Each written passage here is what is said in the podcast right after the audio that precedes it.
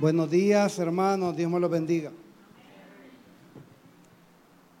Siempre es un gusto estar con mi iglesia linda, que tanto amamos y respetamos. Quiero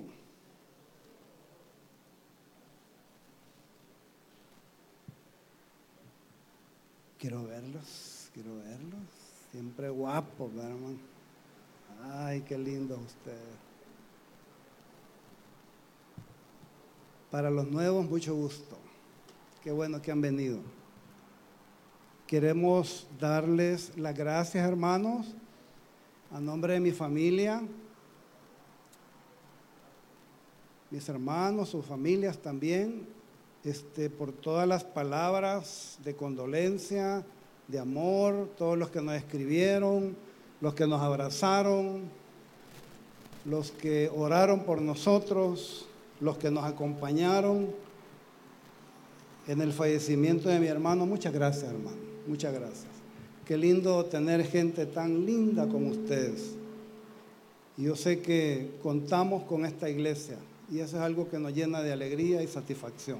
Así es que a nombre de mi familia, muchísimas gracias, ¿verdad? Yo ya, ya chillé lo que tenía que chillar, hermanos. Y como dice el, el Evangelio sigue, ¿verdad? Hay que seguir predicando y esto no para, gracias a Dios. Estamos diseñados para compartir el Evangelio de Jesucristo. Por eso en esta mañana la enseñanza yo le puse terrícolas en acción. ¿Cuáles son los terrícolas, hermano? ¿Qué son los terrícolas, hermana? ¿Qué son los terrícolas? Los que viven en la tierra y los marcianos. Y los lunáticos. Esos viven en todos lados, por ahí hay varios. Hay un montón en este país. Pero la verdad, hermanos, que Dios nos quiso poner en este planeta que se llama Tierra para que trabajemos para Él. Si no, Él hubiera decidido mandarnos a otro planeta a vivir por otro lado. Pero Dios en su divino plan dijo, ah, no, en la tierra, ahí quiero que trabajen, ahí quiero que sirvan. Entonces quiere decir que Dios nos dio un planeta para poder ser de bendición al planeta. ¿De acuerdo? Las cosas que usted y yo hacemos en vida son importantes para el planeta, hermano. ¿Me entienden?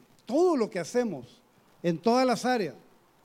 Por eso Dios nos ha puesto este lugar tan lindo que se llama tierra, para que lo admiremos, lo cuidemos, porque es su creación. Hace muchísimos años, yo me acuerdo, hermanos, cuando iniciamos movimientos evangelísticos en este país, y usábamos una palabra que es cristianización.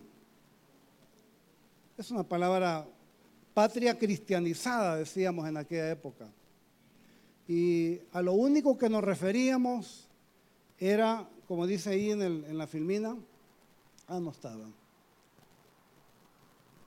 La patria cristianizada, ahí está. Y puse la bandera de nuestro país porque es el país que nos toca en primera instancia.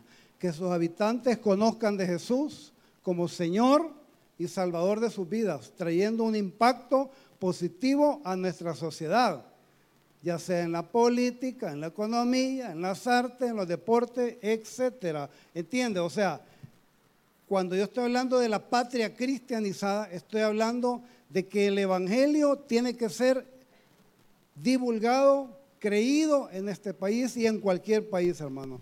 Pues nuestra parte es la que nos toca eh, de inmediato, ¿de acuerdo? Aunque Dios tiene llamado para cualquier parte del mundo.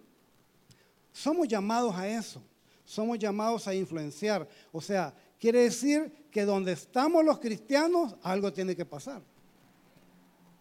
A eso me quiero referir, en palabras sencillas. Y a más cristianos sabemos, pues mayor influencia tenemos y las cosas tienen que ir cambiando. Por eso yo puse ahí eh, que, que, el impacto de los cristianos en esta tierra afecta todo nivel. La política afecta economía, las, las artes. Y usted sabe que en todas estas, estas áreas que estoy mencionando no están cristianizadas en su mayoría. Todavía se ven corrupciones, todavía se ven cosas horribles.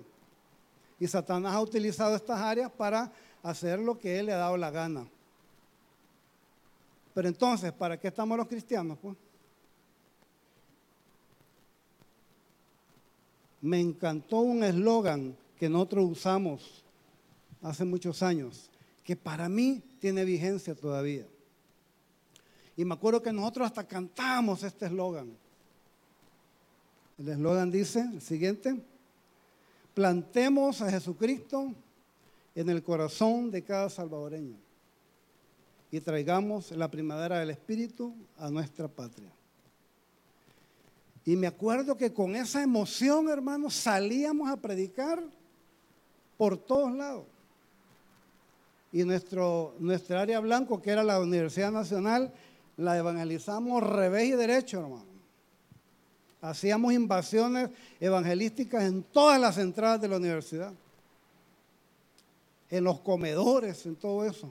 Porque nosotros creemos de que, que cuando Jesucristo es plantado en el corazón de cada persona, la verdad que trae cambios en la vida de la gente, trae cambios en la sociedad. Si yo cambio, mi alrededor va a cambiar, ¿sí o no, hermano? Es que eso es lógica. ¿va? Si yo cambio en mi comunidad, algo tiene que pasar, algo tengo que hacer de nuevo, de bueno. Si no, algo está fallando. Y dice ahí, plantemos a Jesucristo en el corazón de cada salvadoreño. Esto se puede aplicar en cualquier país y traigamos la primavera del Espíritu a nuestra patria. O sea, si es lo que más deseamos, hermano. Yo, desde que recibo a Cristo, todo lo que hemos hecho por el Evangelio es para bendecir nuestro país también. Que nuestro país es tan lindo que hasta tiene el nombre del Salvador. Bello nombre. Para mí el, el país que tiene el nombre más lindo de todos, hermano. Somos privilegiados. Y este país es lindo. Lo que pasa es que el diablo, como le da vuelta la tortilla, Muchas veces nosotros mismos denigramos nuestra, nuestra patria, pues, o nuestra gente. Yo digo, ¿por qué? Pues, si nuestro país es el lugar más lindo de la tierra, tantos lugares lindos que tiene nuestro país y que a veces ni nosotros los conocemos, pero, pero hermanos, hay que influir en todo. La UCA dio unos datos estadísticos bien interesantes que los quiero compartir. Esto es actual, actualizado. El 38% de la población en este país son católicos. Y el 44% son evangélicos, fíjense. Cuando yo recibí a Cristo, el Evangelio andábamos como por 27%, hace 33, 34 años. Y hoy estamos al 44%.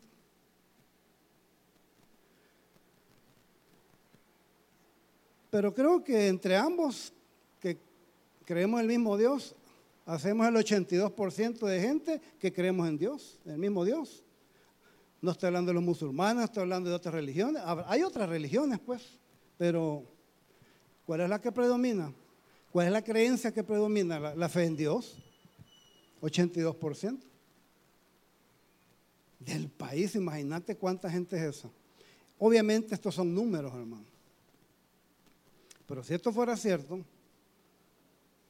o sea, que diéramos fe de esta, de este, de esta gente, hermano, el 82% de nuestro país tiene fe en Dios. No, hombre, este país fuera increíblemente transformado. Algo está pasando, hermano. Te la valgo en países que dicen, y, existen los países musulmanes, el cristianismo es a lo mejor el 1%, el 2% de millones de gente. Pero aquí no estamos hablando de un país musulmán, estamos hablando de un país cristianizado, donde el 82% creemos en un Dios. Pero ¿y entonces, hermano?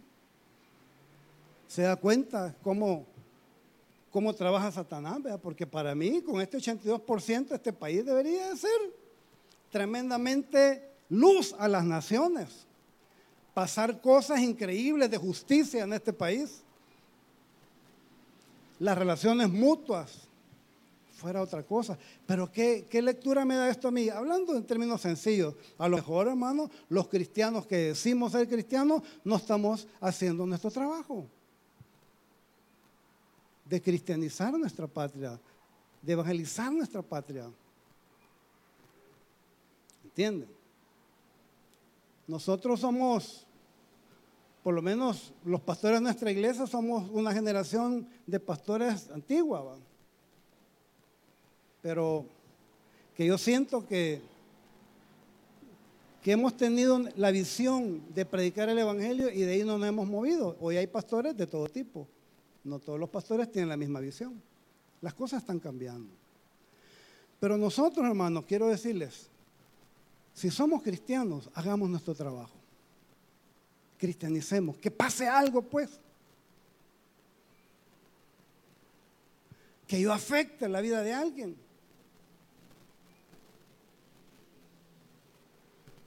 Que mi sociedad alrededor mío cambie.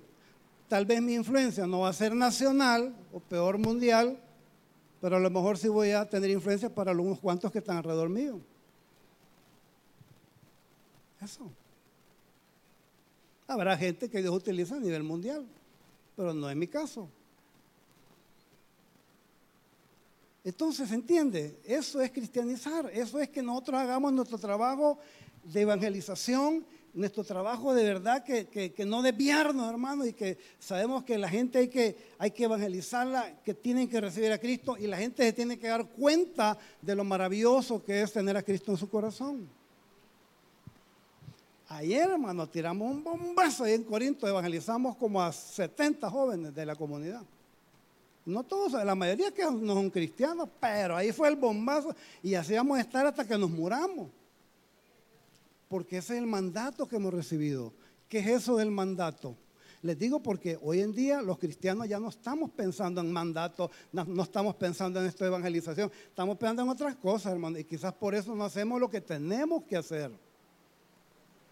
Como dice la palabra, no abandonar esos linderos antiguos. La siguiente está el, el mandato que todos conocemos, hermano, que yo lo creo hasta el día de mi muerte. Y Dios me permita poder terminar mis días haciendo este, este mandato que se llama la Gran Comisión y en esta iglesia lo hemos enseñado cantidad de veces. ¿Se acuerdan de Mateo 28, 19 y 20? Leámoslo juntos. Ahí dice, ahí.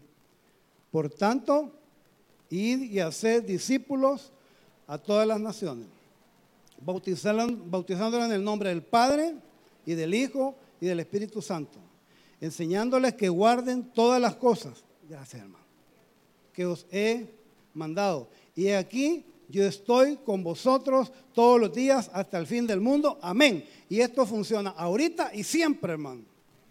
Y los cristianos tenemos este mandato a pura convicción, hermano. Por eso cuando yo evangelizo a una persona, es una convicción mía de que esa persona tiene que conocer la salvación. Hay gente que anda por otro planeta, hermano. Por ejemplo, esta situación de la luz del mundo. Usted sabe que esta es una iglesia, para mí es una secta, ¿verdad? Y que han, metido preso a, su líder mundial por cuestiones inmorales. Entonces, hoy justamente platiqué con una persona de esta iglesia. Yo le, preguntaba cómo estaba la situación. No, hombre, hermano. O sea, ellos, ven la cosa de otro punto de vista. Ciegos completamente. Nosotros, como dice ahí, tan sencillo, usted y yo tenemos que ir y hacer discípulos. Se acabó el manual, hermano. Ahí está. Ir y hacer discípulos. Ir, donde sea. Hacer discípulos, ese acompañamiento. Hermano, vos no estás solo. Vos no estás solo. Te voy a ayudar. Y dice ahí, a todas las naciones,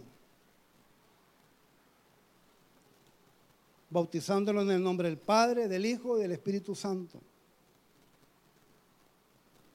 Y después dice, enseñándoles que guarden todas estas cosas, o sea, la palabra. Pues. Qué bonito es ver ya niños creciendo en el Evangelio ¿Entiendes? Nuestra generación, nuestros hijos. Si eso está sucediendo, porque hicimos un buen trabajo. Para que ellos reproduzcan. Yo me llené de satisfacción ayer porque de, este, de esta reunión que tuvimos este, con los jóvenes ayer, hubo un momento, hubieron dinámica todo, pero hubo un momento que fue la predicación de la palabra. ¿Y saben quién predicó? Antes a mí me llamaban para predicar, hermano. Y me quedé esperando la invitación y no me llegó. Predicó mi hija. Y se echó un mensaje, hermano. Qué bárbara, Marcela. Esa me gana, hermano. Esa salió más brava que yo. Y era qué linda ella compartiendo el Evangelio.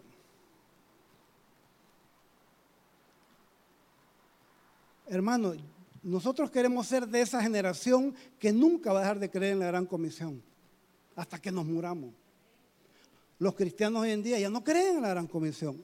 O si la creen, no la practican, porque el practicarla me lleva a mí a evangelizar, a compartir, a hablar de Cristo a la gente. Pero ya no hablamos de Jesús a la gente, hermano. O someramente tocamos el tema así, ¿verdad? De Dios. Y usted observe cuando usted está platicando con alguien, un amigo, un desconocido, lo que usted quiera, y si usted está 10 minutos platicando con esa persona, sepa y, y dése cuenta que siempre el tema de Dios lo tocamos por alguna razón. O sea, siempre hay espacio para compartir de Jesucristo. La gran comisión es parte de nuestra vida. ¿Cuál es la clave de todo este trabajo? La clave es la siguiente, hermano. Seamos imitadores de Jesús. Si yo anhelo ser imitador de Jesús, yo voy a trabajar para la gran comisión. O sea, Jesús debe ser mi modelo, no una persona, Jesús. Él. Porque ese Jesús es el que, transformó nuestra vida. Es como que te pregunten, ¿tú das fe de tu cambio? Yo doy fe de mi cambio, hermano, porque yo me conozco como yo era antes. Yo estoy seguro que Él vive en mi corazón. Pues esa seguridad debe estar en nuestros hijos, debe estar en nuestro cónyuge. Porque Jesucristo, cuando llega a la vida de las personas, transforma la vida de la gente. Es que no hay de otra. Y si no transforma, es porque esa persona no recibe a Cristo, tal vez un religioso pero recibir a Cristo es, una, es un encuentro personal transformador con alguien que va a cambiar mi vida. Por eso nos convertimos en imitadores y la palabra de Dios nos lo enseña muy bien. Hay un par de versículos que yo les quiero enseñar y lo hemos escuchado. Filipenses 3:17 dice, el apóstol Pablo muy sabio, hermanos, sed imitadores de mí y mirad a los que así se conducen según el ejemplo que tenéis en nosotros.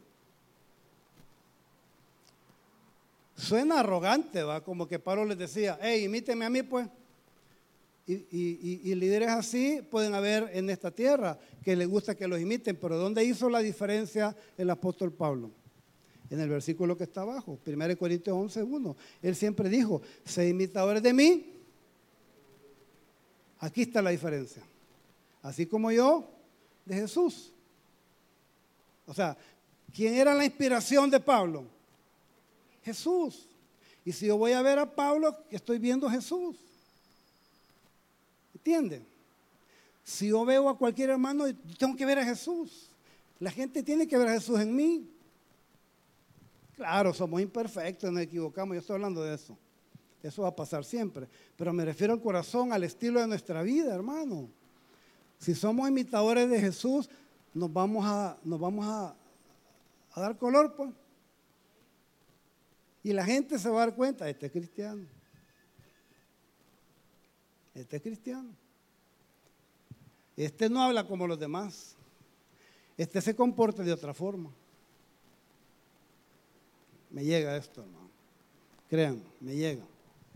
Me llega que, en, nuestra, en nuestras convicciones ser imitador de Jesús sea un pilar.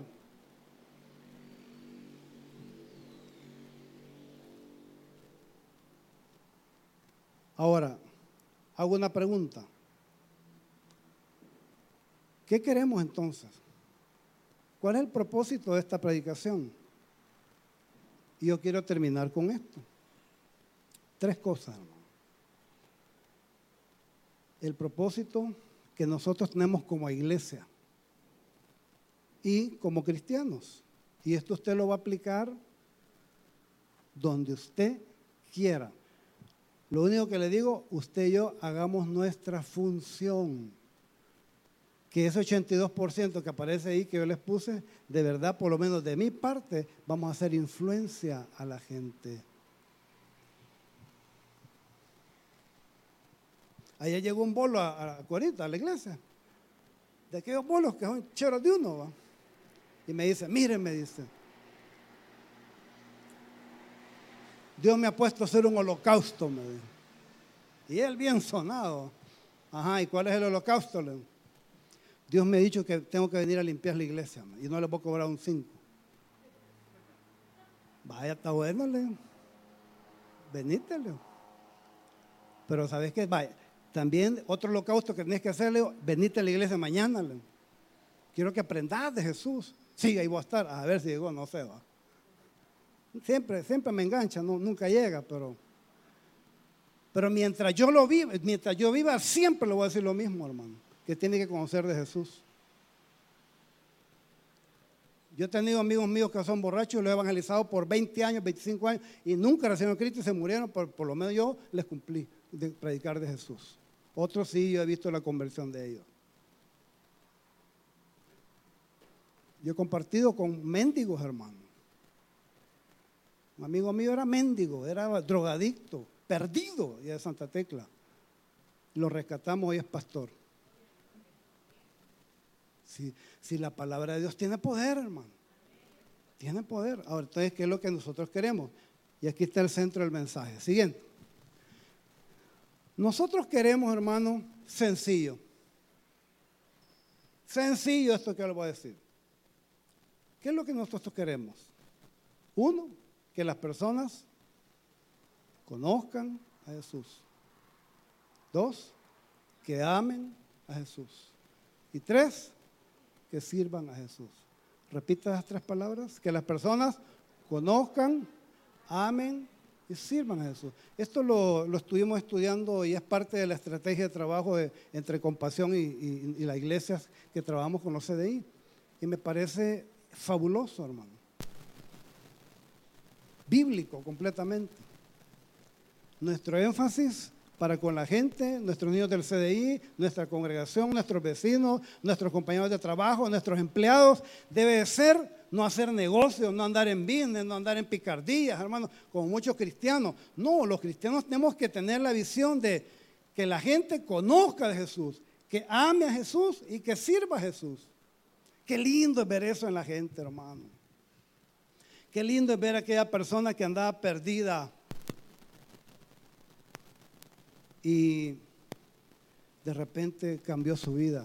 Hay un señor que fue drogadicto, bien drogadicto, que usted va en la zona de Zaragoza, él, él, él tuvo una vida bien, bien, bien, bien eh, trágica. Y él, él, vive solo ahí en Zaragoza, parece, es como Jesús, peina así de barba, pelo largo. Entonces la, vida de él es andar predicando en los buses.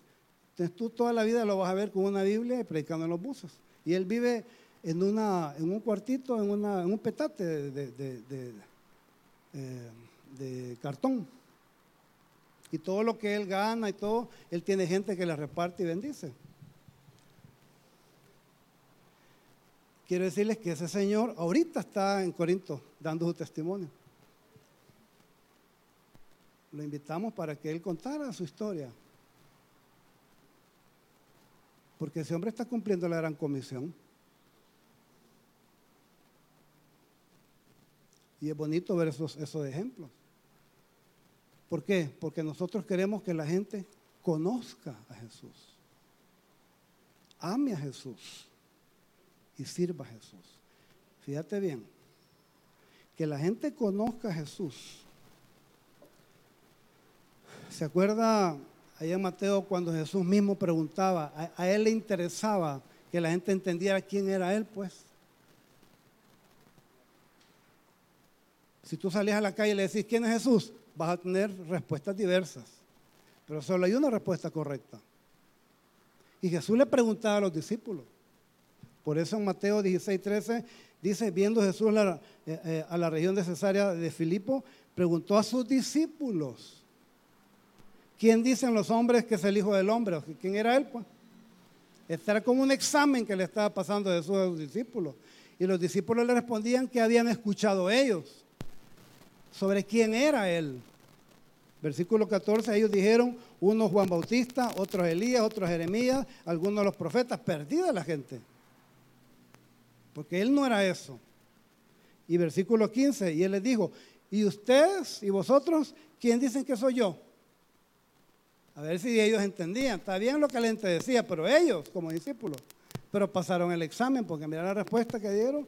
Respondiendo Simón Pedro dijo, tú eres el Cristo, el Hijo del Dios viviente. Tiene 10 muchachitos. Sacó 10 en el examen. O sea, si yo entiendo quién es Jesús, hermano, si yo entiendo quién es Jesús, si yo lo conozco, Él va a impactar mi vida, hermano. Y si impacta mi vida, va a impactar la vida de otros, automático. Porque eso funciona en el mal también. Si yo soy malo, voy a influenciar a otro pero tiene que funcionar en el bien. ¿Ya? Entonces, nosotros tenemos que conocer a Jesús y obviamente lo conocemos a través de la palabra, ¿verdad? Y la vida que Dios nos regala para poner en práctica todo lo que estudiamos en la palabra de Dios. Entonces, que la gente conozca de Jesús, que la gente ame a Jesús. ¿Se acuerdan? aquella familia de Lázaro, sus hermanas y todo eso, e-, esa historia, esto que pasó ya había pasado la resurrección de Lázaro. Imagínate el impacto que causó en esa familia el hecho de que Lázaro resucitó. Es como que se muere un hijo de uno, Dios lo resucita y, después me, visita Jesús. ¿Cómo lo recibiría yo? Un impacto en la vida de uno, ¿cómo no lo voy a recibir bien? Eso pasó aquí. Mira lo que dice ahí en, Juan 12, del 1 al 3, seis días antes de la Pascua, vino Jesús a Betania, donde estaba Lázaro, que había estado muerto, y a quien había resucitado de los muertos. O sea, eso ya, había pasado. Y dice dos, el versículo 2, y le, y le hicieron ahí una cena. Marta servía y Lázaro era uno de los que estaban sentados en la mesa con él. Imagínense, yo, yo me imagino ese momento, hermano si Lázaro tiempo atrás había estado en un hoyo, muerto, qué cena le han de lástima que no aparece el menú ahí, pero hubieran, yo creo que le, han de haber hecho la mejor comida. Pero lo más lindo es lo que hizo María. En versículo 3, entonces María tomó una libra de perfume de nardo, puro, de mucho precio, y lo ungió a los pies de Jesús. Y lo ungió con sus cabellos y la casa se llenó de olor fragante. Esa mujer no le importó lo caro que era el perfume, ella ah, ungió los pies de Jesús. ¿Ustedes no perciben ese amor, hermano? ¿Con qué amor esta mujer hizo eso? ¡Qué barbaridad! Cuando una persona ama a Jesús, hermano, uno hace cosas maravillosas. Hace cosas maravillosas. Y yo tengo la posibilidad de hacer por otros maravillas por el amor a Jesús. Por eso la gente tiene que aprender a amar a Jesús. Y lo último, que la gente sirva a Jesús. ¿Se acuerdan el llamado de Mateo? Fue bien, el llamado de Mateo fue bien corto, hermano. Jesús iba caminando, dice ahí versículo 14 de Marcos 2, y al pasar vio a Leví, hijo del Alfeo, sentado al banco de los tributos públicos y le dijo, sígueme. Y levantándose, le siguió. O sea, fue un llamado. O sea, es como que iba caminando, ahí estaba Mateo. Ey, seguime. Se levantó y se fue detrás, hermano. Qué bárbaro, Mateo. Ya vemos algunos que Dios tiene que estarnos llamando para que sirvamos en la obra años y todavía no. Así nos hacemos los locos. Nos hacemos los locos. Y Mateo, o sea, solo una persona que ha sido tocada por Jesús, hermano, se va a levantar y va a servir a Jesús. Yo conocí a un empresario y conozco a un empresario que tiene una gran empresota, hermano, y en su iglesia, ¿sabe cuál es el ministerio que tiene? Limpia los baños. Este hermano. Y un día me dijo, es que mire, me dice, yo amo a Jesús. Me dijo, claro, el que ama a Jesús va a hacer lo que sea por Jesús, hermano. Con que antes hacíamos lo que sea por el pecado y andábamos de loco, ¿cómo no lo vamos a hacer por Jesús? Entonces al final, lo que nosotros queremos, hermano, es que la gente ame a Jesús, conozca a Jesús y le sirva. ¿Entiende, hermano? En ese orden, conocer, amar, servir. Conocer, amar, servir. Dios nos permita a usted y a mí llegar al día de nuestra muerte haciendo esto, hermano. Que la gente conozca de Jesús. Que la gente ame a Jesús. Y que la gente sirva a Jesús. Pero para que yo vea eso en otros, primero tiene que ser vida en nuestra vida. Yo debo de conocer a Jesús, amar a Jesús y servirle. Hermanos, que no hay en qué servirle. Ah, déjale excusa. Propóngase, no, no, no, no, se inventar algo. Servir a Jesús es lo más fácil, hermano. Te hágalo y punto. Porque si no lo hace, ya le ganó el bolo que es amigo mío, que va a ir a barrer la iglesia de Choto. Pero el Señor quiere que le conozcamos. Dos, que le amemos. Tres, que le sirvamos. Memorícelo. Uno, que lo conozcamos. Dos, que lo amemos. Y tres, sirvamos. ¿Está dispuesto, hermano? Por eso miré a mi viejita, yo a mi mamá. Mi mamá, contra viento y marea, estas tres cosas las tenía, pero bien enraizadas, como las raíces de un conacaste, hermano. O de un roble. ¿Quién movía a esta señora, hermano? Porque eran convicciones. Así tenemos que ser nosotros, hermano. Conocer, amar y servir a Jesús. No estemos poniendo excusas, hermano. No estemos poniendo excusas. Como le dijo un señor a un hermano mío, mira, de la excusa está empedrado el camino del infierno. No estés poniendo solo excusas. Hacé las cosas mejor. Y vamos a ser las personas más felices de la tierra, hermano. Porque vamos a hacer lo que Dios quiere que hagamos, que es cumplir la gran comisión. Amén. Vamos a orar. Señor, gracias por esta mañana. Gracias, Señor, por permitirnos estar juntos, conocerte. Gracias, Padre, porque tenemos un llamado, todos los que estamos acá, todos los que te hemos recibido en nuestro corazón.